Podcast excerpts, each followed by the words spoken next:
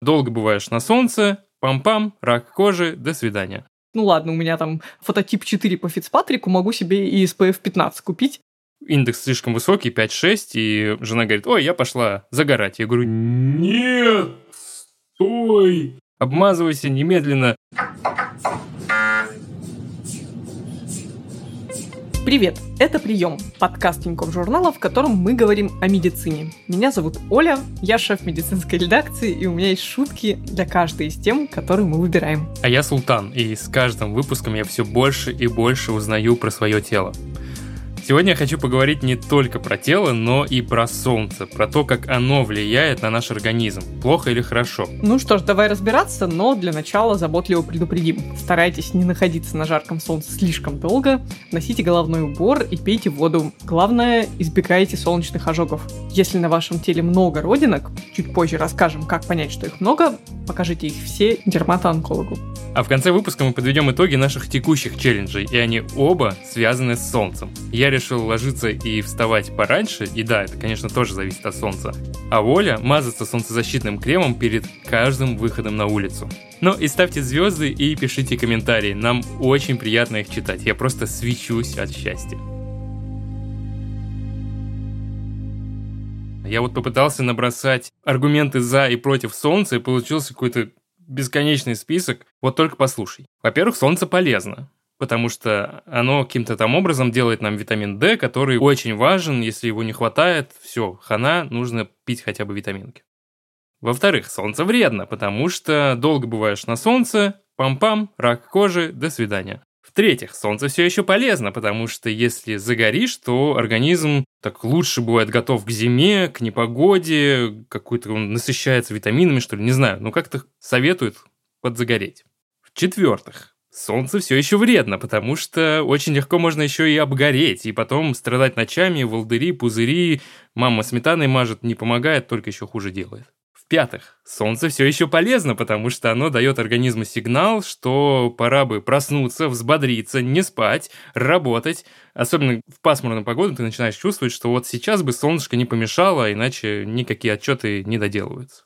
Ну и наконец, Солнце все равно вредно. Нашим глазам вообще от него одни минусы. Посмотришь нечаянно на солнце, будешь потом полдня с бликами. Обязательно надо ходить в солнцезащитных очках. Если без них, то ты еще и морщишься постоянно, и вокруг глаза эти морщинки собираются. Мне кажется, эта дискуссия о пользе и вреде солнца чем-то похожа на вот эту дискуссию о том, какие волосы лучше кудрявые или прямые, потому что одни люди себя выпрямляют, другие постоянно завивают, и также жители северных стран придумывают любые способы, чтобы, значит, побольше напитаться солнцем, а жители южных стран смотрят на них как на дураков и, в общем, постоянно сидят под крышей в тени и так далее, да?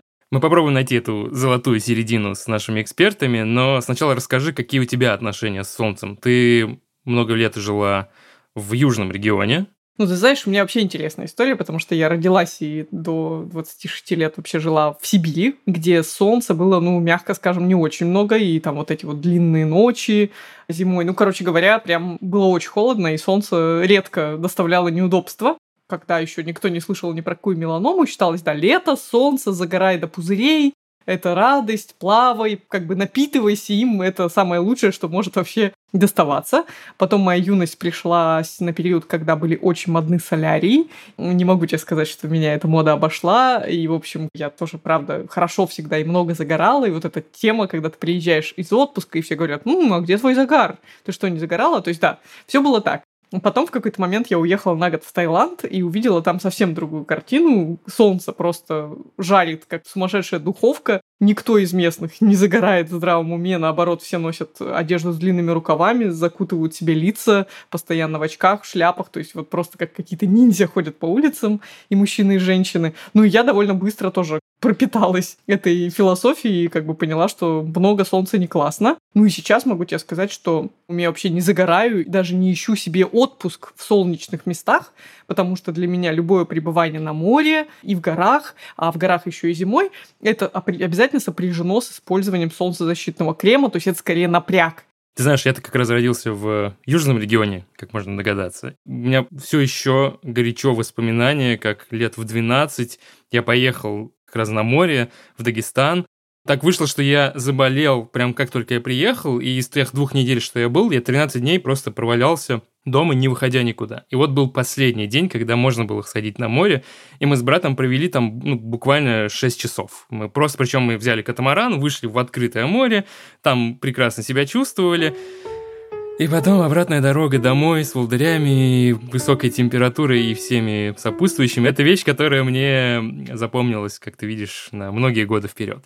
Но при этом мне нравится солнечная погода, солнечный мир, поэтому там отпуск я стараюсь все-таки планировать в более-менее солнечных краях. И даже сейчас, находясь дома, я, конечно, стараюсь иногда уловить эти солнечные моменты, потому что понятно, что ты весь день сидишь за компьютером дома в своем кабинете и не видишь особо солнца. Пару раз я пытался работать на улице. Я просто выходил во двор, ставил свой планшет, телефон, зарядку, все дела на стол. И очень быстро я выяснял, что, во-первых, очень тяжело глазам.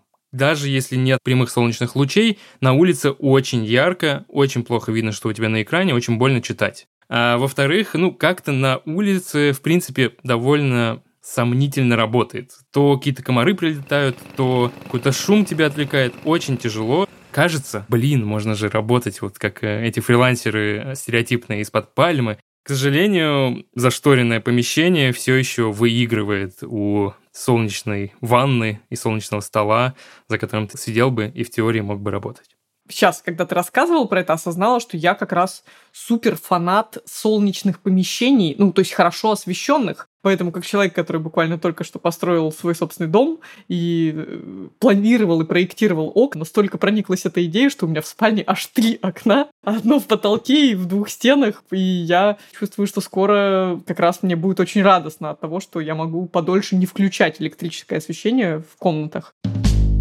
Смотри, действительно, одной из, безусловно, неоспоримо положительных сторон Солнца является то, что Солнце помогает нам вырабатывать мелатонин – и э, вообще полезно для глаз, то есть вот эта вот естественная череда солнечного времени, светлого времени и темного времени, это очень правильно. Наш мозг таким образом понимает, когда день, когда ночь, и вот он все эти биоритмы, наше настроение от того, что, как мы с тобой выяснили, что в солнечную погоду мы такие бодренькие, в дождливую какие-то сонные, зевающие. Вот, в общем, солнце, оно за это отвечает во многом, за наше самочувствие.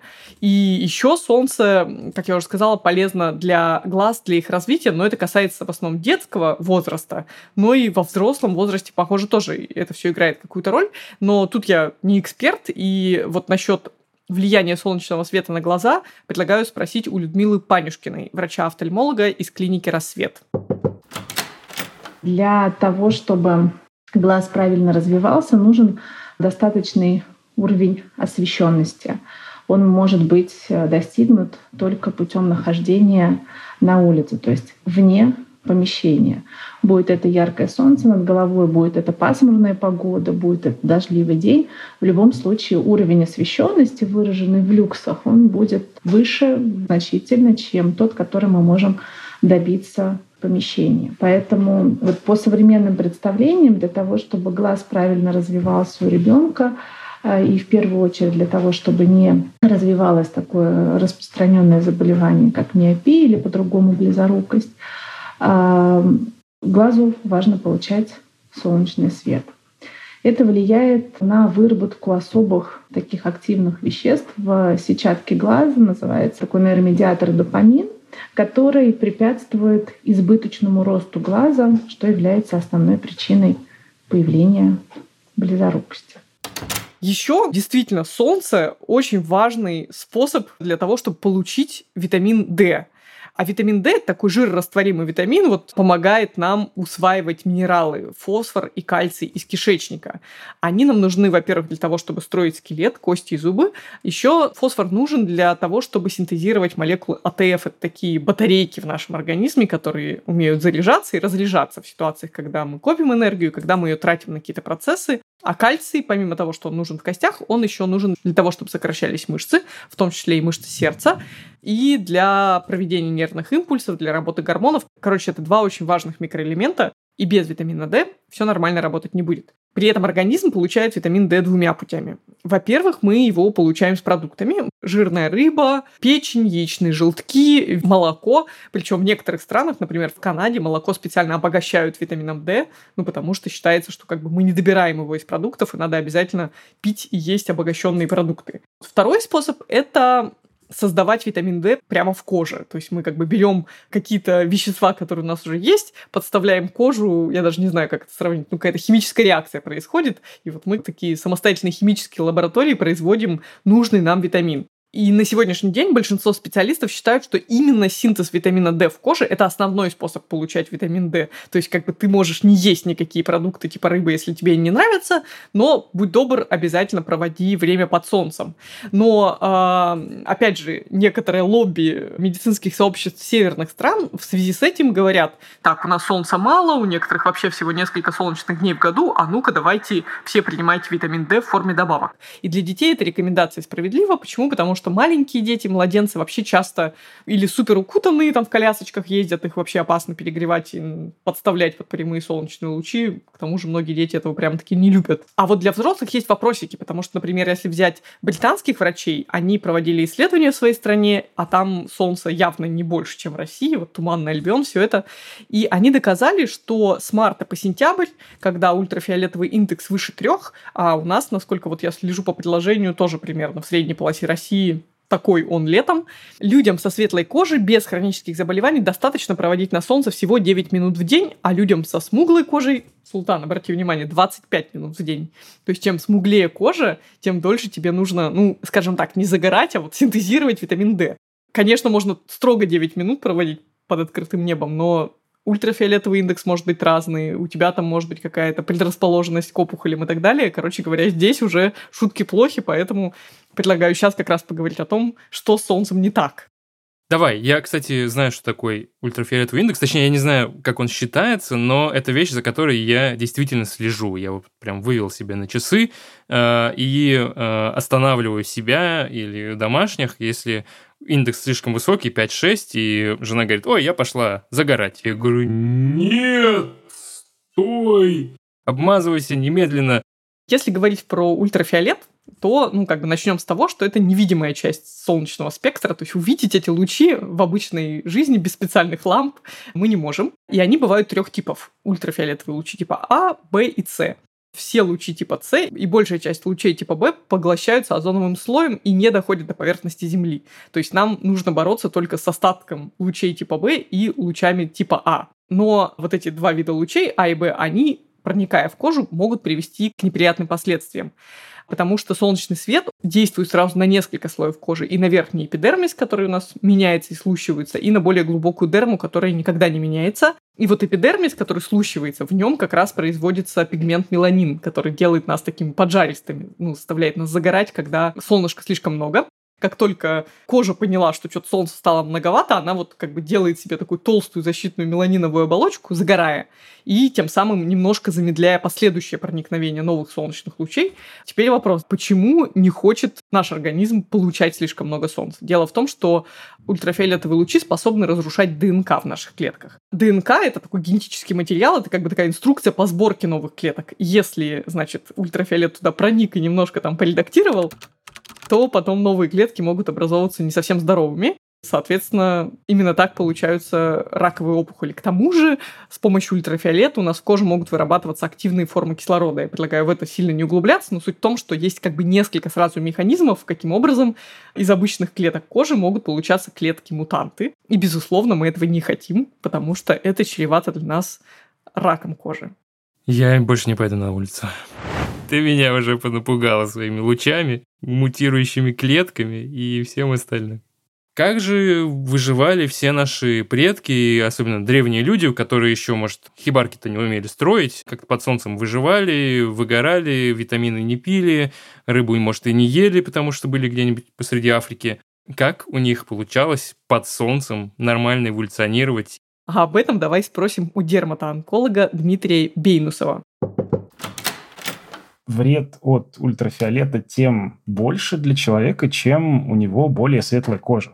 У людей, у которых очень светлая кожа, рыжие волосы, голубые и зеленые глаза, им получить солнечный ожог там значительно проще, чем э, человеку с более смуглой кожей. И это тоже вполне себе объясняется с точки зрения нашей любимой эволюции, потому что, да, какое-то время человек действительно жил в районе экватора, но затем произошло расселение, в ходе которого темный цвет кожи в северных широтах стал, наоборот, даже более вреден, потому что в северных широтах количество витамина D, которое человек может получить от солнца, оно значительно меньше, чем у человека с более светлой кожей.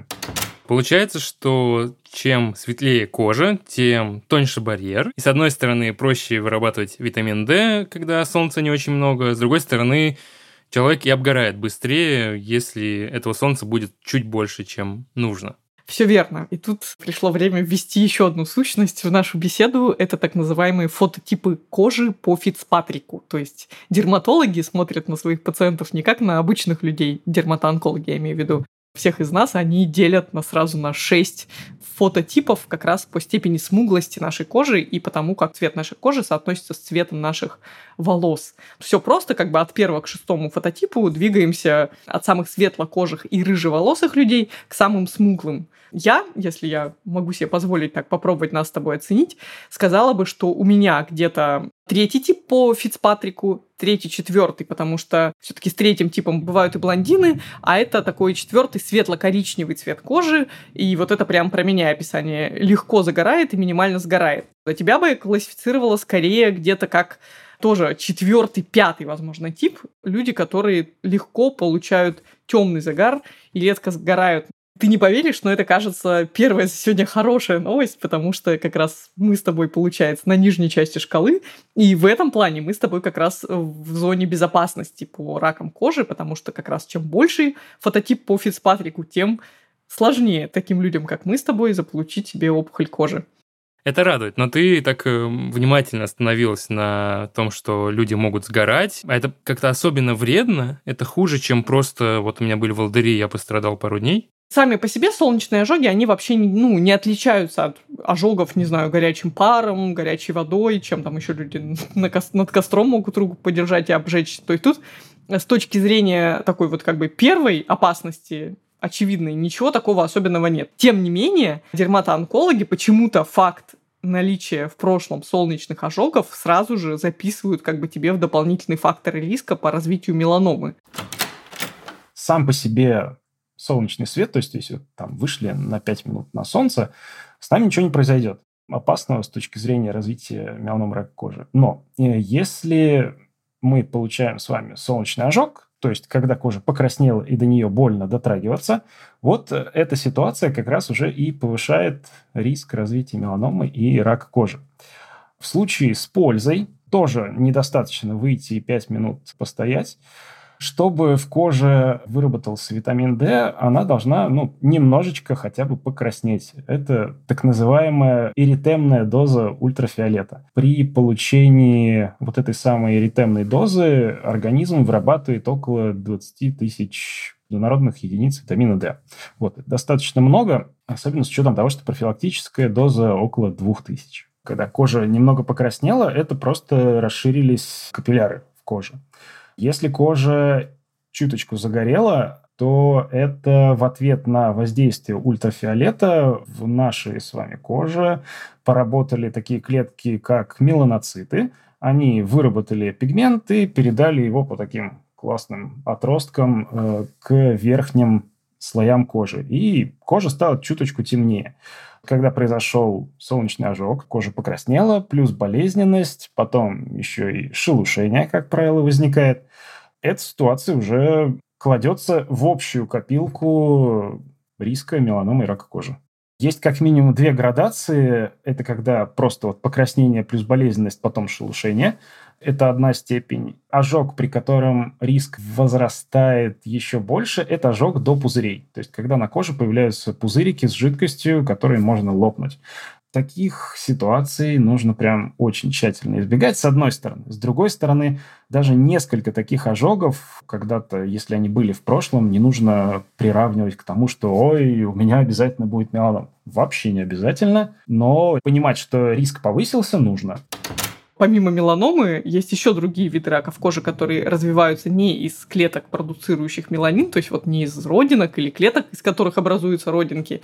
И эти раки кожи на самом деле не такие опасные, как меланома. Довольно известная есть история актера Хью Джекмана, которому шесть раз удаляли рак кожи на носу, с одной стороны, как бы это звучит очень ужасно, с другой стороны, как мы можем видеть, и нос при Хью Джекмане, и сам Хью Джекман прекрасно себя чувствует, потому что как раз все остальные виды рака кожи, кроме меланомы, они хоть и могут как-то тебя немножко изуродовать и вообще доставить много неприятностей, проблем, неприятных ощущений, но они тебя почти никогда не убивают. То есть, будучи злокачественной, эта опухоль в каком-то смысле доброкачественная, потому что, ну, как бы человек, который умер от рака кожи, не меланомы, это прям большая-большая энциклопедическая редкость, редкость, с которой врачи почти не сталкиваются. Но есть же, наверное, еще какие-то факторы, которые повышают риск заработать рак кожи или, в частности, меланому. Когда речь заходит про факторы риска, все сразу вспоминают про светлую кожу, голубые зеленые глаза, солнечные ожоги, но редко вспоминают про солярий, в котором не обязательно сгорать, чтобы риск повышался, и в него достаточно просто ходить. И забывается такой самый весомый фактор риска, который дает больше риска, чем и солнечные ожоги, и чем э, более светлая кожа. Это большое количество родинок. Ну, более правильное название невусов.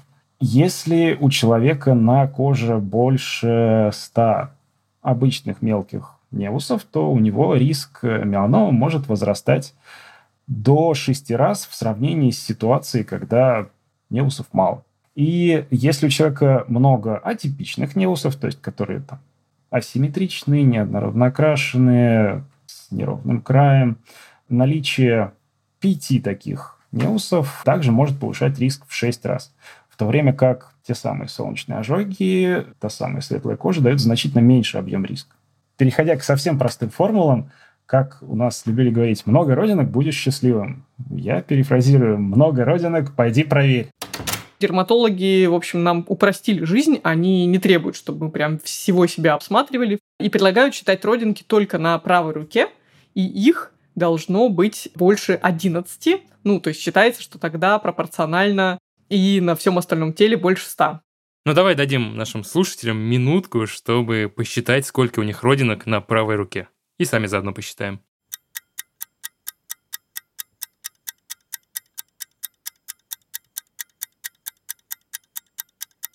Напишите нам в отзывах к этому подкасту, сколько родинок вы насчитали у себя и что вы планируете с этим делать. У меня 11. У меня почти 20 на одной правой руке. Ничего себе, да ты мутант. Что такое родинка? Потому что довольно сложно понять, какая-то темно-коричневая фигулина, которая вдруг берет и растет из нас. Мне, конечно, не нравится в этом выпуске быть каким-то вестником плохих историй. Начнем с того, что родинка вообще-то это опухоль. Но опухоль доброкачественная. Суть в том, что да, и такие узелки, собственно, из тех самых меланоцитов, клеточек, которые продуцируют темный пигмент меланин. Но вот если эти сами клеточки начинают немножко разрастаться и как бы растут все рядышком вместе, то получается такая доброкачественная опухоль. В норме она никакого вреда нам не приносит, далеко никуда не вырастает. Ну вот иногда может приобретать причудливые формы, то есть так называемая родинка на ножке, то есть когда она вот как грибочек такой растет над кожей. Сами по себе родинки это нормально, то есть это как бы такой баг, который есть практически у всех людей и который на протяжении жизни появляется. То есть вот младенцы, они, как правило, рождаются совершенно без родинок, но чем больше растет их тельце, тем больше клеток у них делится, тем чаще возникает такая ошибка. Ну и есть куча людей с родинками, и, наверное, совсем нет людей, у которых их нет. Окей, родинка – это доброкачественная опухоль. Но ведь в какой-то момент какая-то из них вдруг становится злой, она что, перерождается, она, не знаю, заболевает, что происходит? Правда в том, что нет такой целиком родинки, которая вся переродилась мгновенно. То есть как это происходит? Злой всегда становится одна единственная клетка она как бы сходит с ума, у нее повреждается генетический материал, и она начинает бесконтрольно делиться. То есть как бы внутри родинки, внутри невуса начинает одна клеточка сломалась, и она начинает вокруг себя плодить другие такие же поломанные клеточки, то есть она не может заразить своей злокачественностью все окружающие ее пигментные клетки. Именно поэтому так выглядит меланома. Более того, учитывая, что злокачественная опухоль, то есть опухоль с поломанной генетической информацией, которая начинает бесконтрольно делиться, в отличие от всех остальных здоровых клеток, которые как бы живут и умирают по заданному расписанию. Исходя из того, что это одна единственная клетка, не обязательно, чтобы эта клетка находилась именно в скоплении других меланоцитов, то есть именно в невусе, в родинке. Она может быть поскольку меланоциты, они вообще довольно равномерно разбросаны по коже и вызывают загар. У нас не только вместе родинок загар, он у нас по всей коже, то есть меланоцитов много. Теоретически стать злокачественной может стать любая клетка кожи, и, соответственно, расти меланом может начать не с родинки, а с любого другого места. И в целом вероятность практически одинаковая, просто понятное дело, что если в одном месте меланоцитов очень много, вероятность того, что именно там сойдет с ума какая-нибудь клетка, она чуть-чуть повыше, да? В онкологии принято выделять стадии опухоли. 0, 1, 2, 3, 4. Ну, еще там всякие разные бывают буквы для разных э, опухолей. Но смысл в том, что чем меньше стадия, самая маленькая это 0, тем лучше прогноз, тем проще лечение, тем меньше вероятность метастазирования. Если мы говорим о меланоме, то на стадии 0 и на стадии 1А меланома лечится исключительно хирургически, то есть небольшое иссечение, и, в общем-то, все живут дальше здорово и счастливо. Начиная со стадии 1Б, меланома уже может метастазировать. Две клетки, четыре клетки, шесть клеток, растет, растет, растет. В какой-то момент сквозь нее начинают прорастать кровеносные сосуды, часть опухоли отделяется от нее, попадает по кровотоку или по лимфатическим сосудам либо в другие органы, либо в другие лимфатические узлы. Там начинает прорастать, и от этого человек умирает. Собственно, процессом метастазирования и плохие все злокачественные опухоли. И вот как раз разница между меланомой и раками кожи в том, что меланома после определенной толщины метастазирует с прям очень высокой вероятностью, прям очень-очень.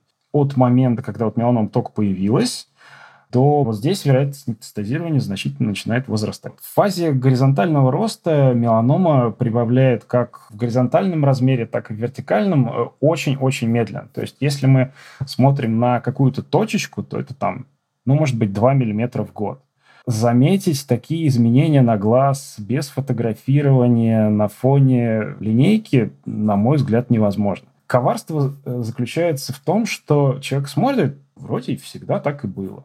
А на самом деле изменения происходят. И вот здесь важно понять, есть ли у человека факторы риска. И уже если их там хоть сколько-нибудь есть, лучше дойти до специалиста. Это более правильно, чем э, заниматься самодиагностикой. Для начала небольшой тест, Султан. Давно у нас не было этой рубрики. Чем отличается солнечный удар от теплового удара? Э, ну, подожди, наверное, тепловой удар может случиться в помещении, где очень душно, а солнечный случится на улице, если я в непокрытой голове, и моя голова перегреется. Хорошая гипотеза, но на самом деле разницы нет никакой. забудь, забудь, это какой-то какой из этих терминов чисто российский, лучше использовать термин тепловой удар, потому что в реальности абсолютно нет разницы, от чего ты получил тепло, от того, что у печки сидел 5 часов, я не знаю, на жаре зачем-то, или от того, что ты ходил просто под открытым небом без панамки. Тепловой удар никак не связан с загаром, и это еще одна дополнительная опасность солнца, которая, ну, чаще всего все-таки преследует людей, живущих в очень жарких странах, или, скажем, несколько дней сильной-сильной жары. Проблема в том, что у нас есть терморегуляция, есть терморегулятор в голове, который у нас как бы определяет, какая у нас должна быть нормальная температура 36,6. И из-за избыточного пребывания на солнце у нас как бы ломается терморегуляция, у нас ломается способность эту температуру поддерживать, то есть испарять пот с нужной скоростью, как бы там через воду как-то охлаждаться, отводить мочу горячую, чтобы как бы стала снова немножко жидкость внутри нас попрохладнее. Короче говоря, система идет на бекрень, и из-за этого у нас начинает повышаться температура тела неестественно. Не из-за инфекции, не как защитный механизм, а вот просто у нас организм перестает понимать, а какая температура тела нормальна. Ну или, может быть, он и понимает, но он уже ничего не может делать. Он устал. Это называется как бы предварительная стадия перед тепловым ударом, называется тепловое истощение. Как-то всегда так классически представляют себе, что человек на солнце просто падает в обморок и все, как бы умирает, я не знаю. То есть все-таки это накопительный эффект, который длится несколько дней. Не обязательно, что в каждый из этих дней человек чувствовал себя очень плохо, организм расходовал и расходовал ресурсы на поддержание постоянной сравнительно низкой температуры тела. И тут, наконец-то, у него все как бы отключают тормоза, и он начинает греться температура тела повышается вся, то есть это не то, чтобы там на голове напекло только, он просто весь человек перестает потеть, например, и у него трогаете, он прям горит, то есть реально температура под 40, он лежит на солнце, он красный, и он там без сознания, неважно. Лучший способ человека охладить – это засунуть его в воду, ну, потому что у воды очень большая теплопроводность, и она, ну, как бы она максимально хорошо охлаждает, лучше, чем любые кондиционеры, то есть это лучшее, что можно сделать, засунуть человека в холодную воду, ну, не в ледяную, конечно, ну, в такую холодную, какую вы можете добыть, то есть это может быть какой-то пруд, если вы можете, ну, человек тяжелый же, как бы, чтобы вы можете следить, чтобы он не утонул, утону. Это может быть прямо ледяная какая-то, ну, ванна с холодной водой дома, фонтан. А это можно попросить, не знаю, в каком-нибудь ближайшем ресторане, чтобы вам включили очень сильный напор воды из шланга, и вы человека просто начнете интенсивно-интенсивно поливать. То есть абсолютно любой способ, ну, потому что все эти, знаешь, там, типа, полить ему на голову из бутылки, положить полотенчика на лоб, это очень локально, то есть это слишком медленное снижение температуры тела а человек, которого прямо супер интенсивно охладили, есть шанс как бы устроить ему перезагрузку, чтобы у него снова работа терморегуляции хоть немножко восстановилась. Была хорошая статья недавно в ТЖ, ссылку на которую мы оставим в описании о том, почему опасно пить алкоголь в жаркую погоду, потому что он как раз очень здорово ускоряет все эти процессы нарушения терморегуляции. Имейте в виду, что это не просто загорание, это не просто недомогание от того, что вы слишком долго провели на жаре, это прямо опасно для жизни, Поэтому постарайтесь этого избегать, пейте как можно больше воды и не находитесь под прямыми лучами солнца, потому что ну, это ровно то, что вас нагревает. А возвращаясь к тому, как загорать безопасно, нужно послушать советы, которые нам дал наш эксперт Дмитрий Бейнусов. Если индекс э, меньше трех, пребывание на солнце не ограничено, получить солнечный ожог практически невозможно. Если индекс 3 и выше, самое идеальное находиться в тени. Но я прекрасно понимаю, что это утопия.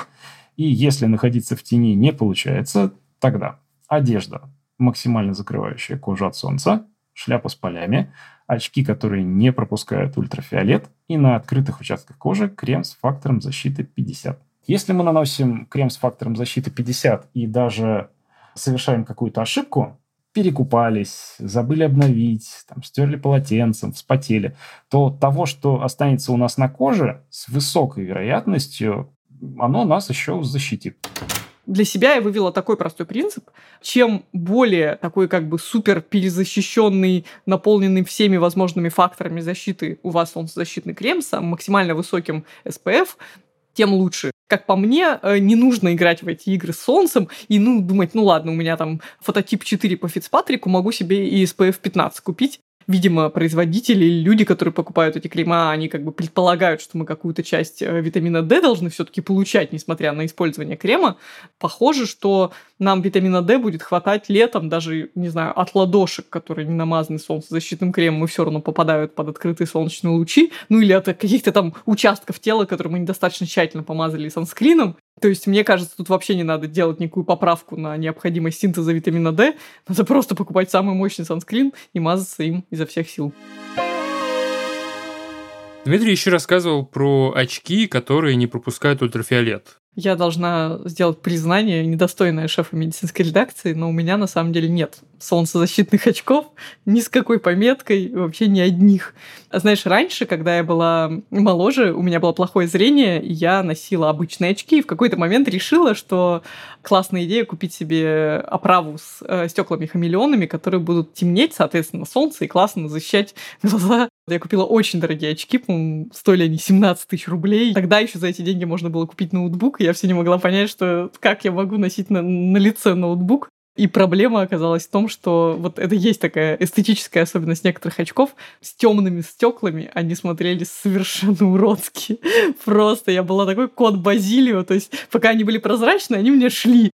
В магазине, понимаешь, я мерила оправу с обычными стеклами, а потом, когда мне их сделали, я такая, клево, буду выходить на улицу в них. И однажды я увидела в витрине свое отражение, и просто после этого мне было очень сложно их надевать. А во-вторых, у меня же дреды, а на дреды очень сложно надевать любые очки, даже в ситуации, когда это действительно нужно. Когда... Поэтому, в общем, с тех пор, как последние солнцезащитные очки у меня сломались, так и не было повода их купить. Хотя теперь кажется, что надо бы. У меня есть очки, но они появились довольно случайно. Я женился и отобрал у жены ее лишние очки. С детства я брал самые узкие эти очки, в которых ты как Ван Дам был максимально крутой, но со временем, кажется, начинаешь понимать, что это не самое крутое, что может быть. Давай спросим у офтальмолога Людмилы Панюшкиной, какие нужны очки. Любые очки, они не обязательно даже могут быть солнцезащитными, но они должны обязательно содержать в себе ультрафиолетовый фильтр. Он может быть и должен быть даже в очках, которые обычные диоптрийные, прозрачные, без всякого затемнения. Да? То есть здесь нужно разделять понятие защиту от яркого света, которая у всех вот эта светочувствительность, она будет mm-hmm. разной. Да? Кто-то спокойно может смотреть там самую яркую погоду на солнце и не испытывать никакого дискомфорта. Кого-то лампы в офисе будут раздражать. Вот mm-hmm. эта светочувствительность, да, она уже регулируется степенью затемненности стекла. Но не каждое темное стекло будет защищать от ультрафиолета. Да? Для этого в очках должен быть специальный фильтр, который очень легко проверить. Практически в любой оптике есть прибор, называемый спектрофотометр. И если он показывает э, УФ-защиту 380-400 нанометров, то это достаточно хорошая степень защиты от ультрафиолета, которую следует использовать в те часы, когда солнце наиболее активно. То есть темные линзы блокируют очень яркий цвет, но при этом они не обязательно блокируют ультрафиолет. И поэтому темными очки делают для комфорта, чтобы не щуриться или там, не знаю, не врезаться куда-нибудь, если на машине едешь. Но если тебе окей, на солнышке ты не чувствуешь никакого дискомфорта, то тебе можно ходить в прозрачных солнцезащитных очках или даже в солнцезащитных очках с какими-то смешными цветными стеклами. Но главное, чтобы у них у стекол была защита от ультрафиолета, и носить их нужно точно так же, как наносить солнцезащитный крем. То есть всегда, когда ультрафиолетовый индекс больше трех, то есть выходить из дома действительно в какой-то полной экипировке, если индекс ниже, то можно их снимать и получать тоже вот эту необходимую дозу освещения, которая помогает нам синтезировать нормальное количество мелатонина во взрослом возрасте и правильным образом развиваться глазам в детском возрасте. Потому что если это правило не выполнять, то в долгосрочной перспективе глаза спасибо тебе не скажут. Большинство последствий это действительно будут от длительного неиспользования ультрафиолетовых фильтров. Это катаракта, возрастное чаще помутнение хрусталика. Это заболевание сетчатки, возрастная макуловая дистрофия. Э, это, повторюсь, та же самая меланома глаз. Она бывает и на конъюнктиве, и в сосудистой оболочке. Да, мы от этого тоже должны защищаться. Вообще любые онкологические заболевания век. Это заболевание, которое сопровождается разрастанием, скажем так, соединительной ткани в виде пингвенкулы птеригиума, которые э, часто мы видим тоже у пожилых пациентов. Они, опять же, под действием солнца будут более активными, чаще будут раздражаться, давая такое хроническое покраснение глаз. А есть последствия вполне себе острые. Это больше, наверное, будет уже характерно для тех, кто попадает в условиях, где солнце наиболее активно, там особенно горы, допустим, да, если там не использовать ультрафиолетовую защиту, появляется от активного солнца повреждение роговицы, которое сопровождается покраснением, слезотечением, светобоязнью, которое важно, нужно лечить. Ну, обычно проходит без последствий, но доставляет несколько неприятных дней пациентам. Ну что, наш выпуск идет к закату его ультрафиолетовый индекс снизился, а индекс выводов от султана повысился. Что я понял из сегодняшнего разговора с тобой и с нашими экспертами? Солнечный свет очень важен для нас, и укрываться от него все-таки не стоит полностью. Но у солнечного света есть разные типы излучения, и некоторые из них, в первую очередь ультрафиолет, для нас и для нашего организма разрушительны. В первую очередь самые страшные вещи – это меланома и катаракта, которые буквально развиваются под влиянием ультрафиолета, если не защищаться, когда излучение особенно сильное. А еще солнце греет, и можно получить как солнечный, так и тепловой удар, теперь я знаю, что это одно и то же, из-за перегрева организма. Не просто перегрева головы, а всего организма.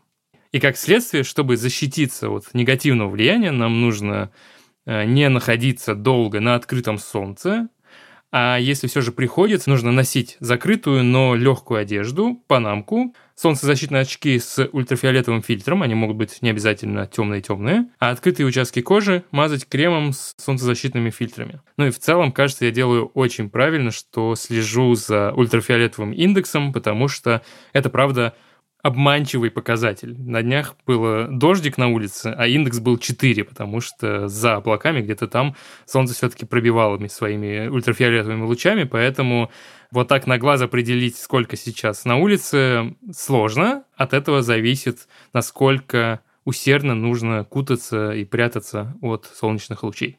Я бы только еще добавила, что стоит, наверное, всем нам хотя бы раз в жизни посетить дерматоонколога. Ну, я бы советовала не откладывать это на старость, просто чтобы, может быть, чуть спокойнее спать и чуть спокойнее относиться к своим родинкам, вообще понимать, что у вас там за фототип, надо ли вам часто проверять эти родинки, вообще есть ли какие-то подозрительные, чтобы компенсировать недостаток солнца в зимнее время, когда вы на солнце находитесь мало, если вы живете в северной стране, не забывайте принимать витамин D. А теперь к нашей традиционной рубрике «От слов к делу», где мы с Олей испытываем на себе разные аспекты здорового образа жизни. В предыдущие две недели Оля каждый день при выходе на улицу мазалась санскрином. Мазалась, Оль, или сидела дома? Сидела дома и забывала, честно говоря. Мне стыдно, но тут скорее, знаешь, вскрылись, видимо, как раз сложности с, с этим челленджем, потому что как-то до этого в обычной жизни я знала тоже, что надо обязательно использовать санскрин, особенно летом, что загорать не классно. Ну и я как-то это так делала, когда не забывала, старалась класть санскрин куда надо, но не было у меня обязательства вот прямо ни одного дня не пропускать. А тут, видимо, из-за того, что да, все-таки я работаю из дома, и если куда-то выхожу днем, то совсем ненадолго, мне приходилось все время взвешивать и бороться с собой, потому что я понимала, что я сейчас даже не то, что потрачу санскрин, но вот я потом буду ходить с этим ощущением какой-то жирной кожи лица ради того, чтобы там на две минутки выбежать, выбросить мусор или что-нибудь такое. И я, в общем, да, первые несколько дней я или забывала, или думала, да я на пять минут выйду, но потом, кажется, случился какой-то день, когда я прям так хорошо вышла на час, и поняла, что а как же челлендж, Оля, что происходит? А, вот, мне стало стыдно. Я там один день еще намазалась как следует, в итоге там практически просидела дома. И потом я установила себе приложение, решила так, ну ладно, давай как бы исходить из реальных потребностей. Вот давай вначале оценивать, какая погода, потому что там были дождливые дни, я думала, что это странно мазаться, несмотря на дождливую погоду. Я установила себе отдельное приложение, и только потом увидела, что в Яндекс Погоде тоже есть, просто там надо покопаться, немножко подробнее зайти в сегодняшний день. Ну и вот да, приложение тебе говорит, там, если он до трех, мол, гуляйте спокойно. Если от трех, то, мол, обязательно мажьтесь или прячьтесь в тени. Теперь, ну вот эту привычку я практически довела до автоматизма и стала каждый раз, когда я собираюсь выходить, прям первым делом посмотреть в приложении, можно выходить или нет. И если даже приложение говорит, что нельзя, хотя вроде бы туманно или как-то пасмурно, я все равно крем расчехляю. Вот. Но э, в целом, знаешь, да, я как человек, который выходные провел на даче у друзей, и там просто, знаешь, я намазалась утром, но, конечно, потом прошло два часа, я обнаружила себя спящей в гамаке на солнцепёке, и как-то уже это явно было неправильно.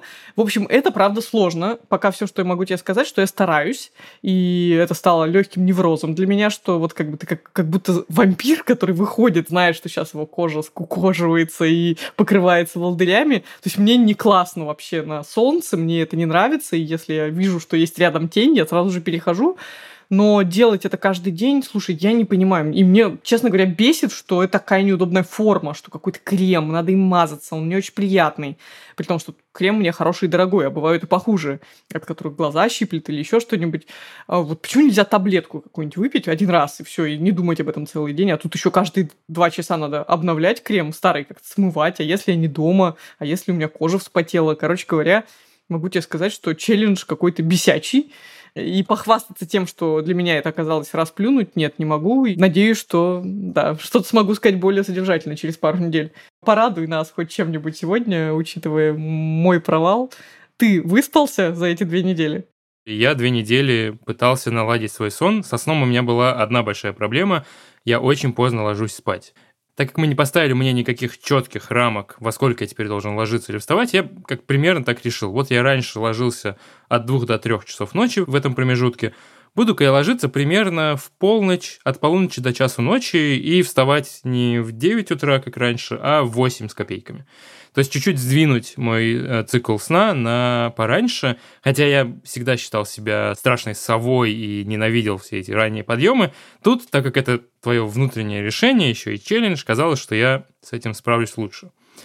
Так вот, сначала с тем, чтобы ложиться первые несколько ночей мне это не получилось совершенно, но дальше я начал собираться ложиться спать примерно в полночь. И первое, что я открыл для себя, что от момента, когда ты говоришь себе «все, я иду спать», до момента, когда ты действительно ложишься спать, проходит примерно час это очень бесит, с одной стороны, а с другой стороны, это прям очень важное открытие, когда ты пытаешься наладить свой сон. Потому что, ну вот раньше я там в час заканчивал какие-то дела, думал, ну я в час ложусь спать, нормально. А на самом деле ложился в полтретьего, потому что дальше у тебя начинаются все ритуалы, всех покормить, всех уложить, всех животных поцеловать, и, в общем, как раз набирается. И тут я то же самое, я вот такой часов в 11 сижу и думаю, хм, ну, в принципе, я же собираюсь в 12 лечь.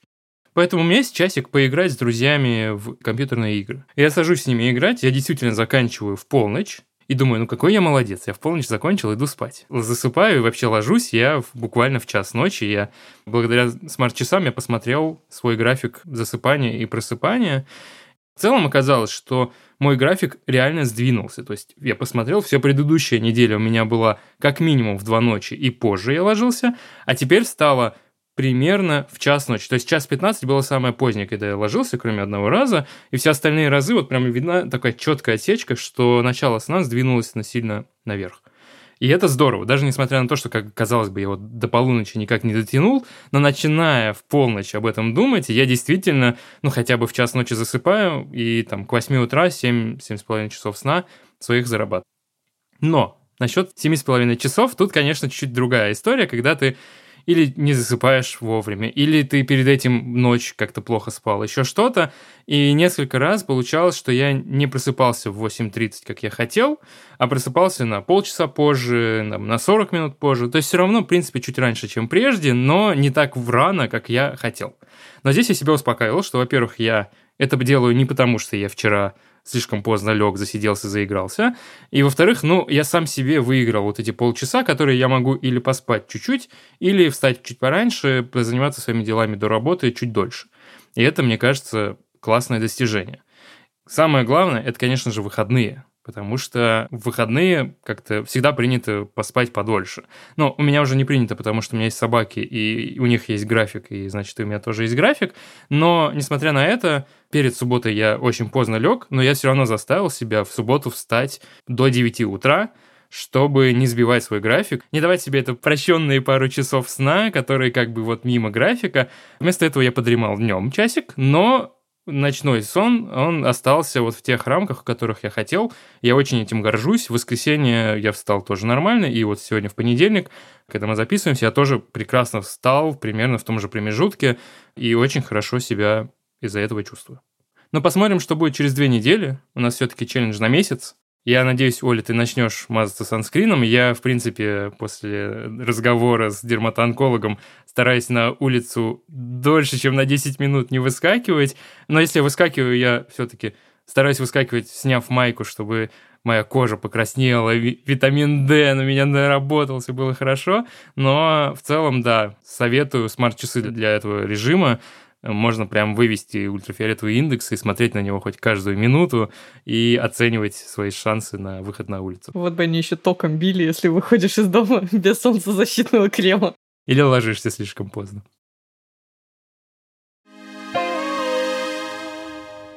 Это был подкаст «Прием».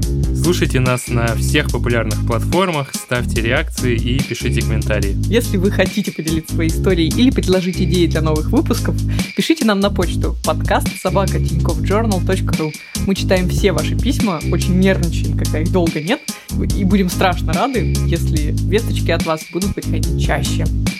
А в следующий раз нас ждет журчащий выпуск. Мы поговорим про мочевой пузырь. Ух, не терпится. мочиться сидя полезнее, чем стоя. Всем, включая мужчин тоже. Потому что именно вот это положение сидя, оно более физиологично, лучше расслабляются мышцы тазового дна, лучше расслабляются все тазовые органы, гравитация тут способствует, и опорожнение как кишечника, так и мочевого пузыря происходит гораздо лучше.